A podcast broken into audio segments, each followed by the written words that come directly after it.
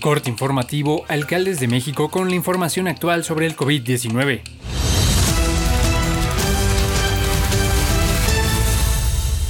La Secretaría de Salud informó que en las últimas 24 horas se detectaron 76 muertes por coronavirus y 19.132 casos, con lo que suman 301.410 muertes y 4.368.314 contagios por COVID-19 en México, de los cuales 287.136 son los casos activos y 3.443.884 se han recuperado de la enfermedad. La Secretaría de Salud reportó ayer que se dio un incremento de un punto en la ocupación de camas generales destinadas a la atención de COVID-19, la cual llegó al 30%, en tanto que la ocupación de camas con ventilador es de 17% y se mantiene sin cambio.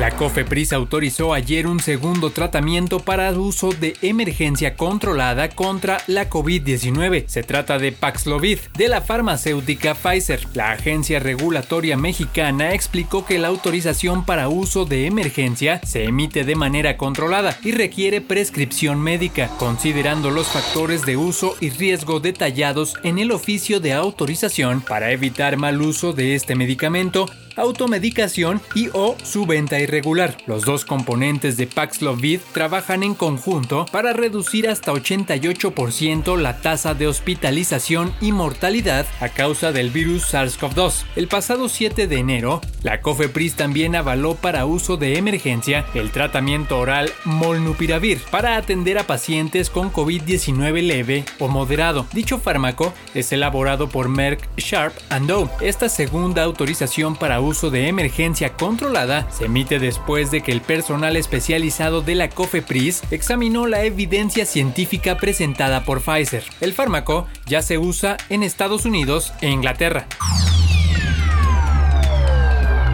Pese al incremento sustancial de contagios de COVID-19 en México, que reporta cifras históricas al alza, los decesos y hospitalizaciones mantienen un crecimiento sustancialmente más bajo, pues representan una quinta parte de los notificados hace un año. Es decir, actualmente, pese a tener casi el triple de contagios, hay una reducción de cerca del 80% en los fallecimientos y hospitalizaciones en comparación con lo reportado por las autoridades sanitarias en enero de 2021 cuando recién se iniciaba el Plan Nacional de Vacunación. La Organización Panamericana de la Salud, si bien reconoce un incremento abrupto de contagios en América, señala que gracias al poder protector de las vacunas, las muertes no están aumentando con la ola actual de infecciones.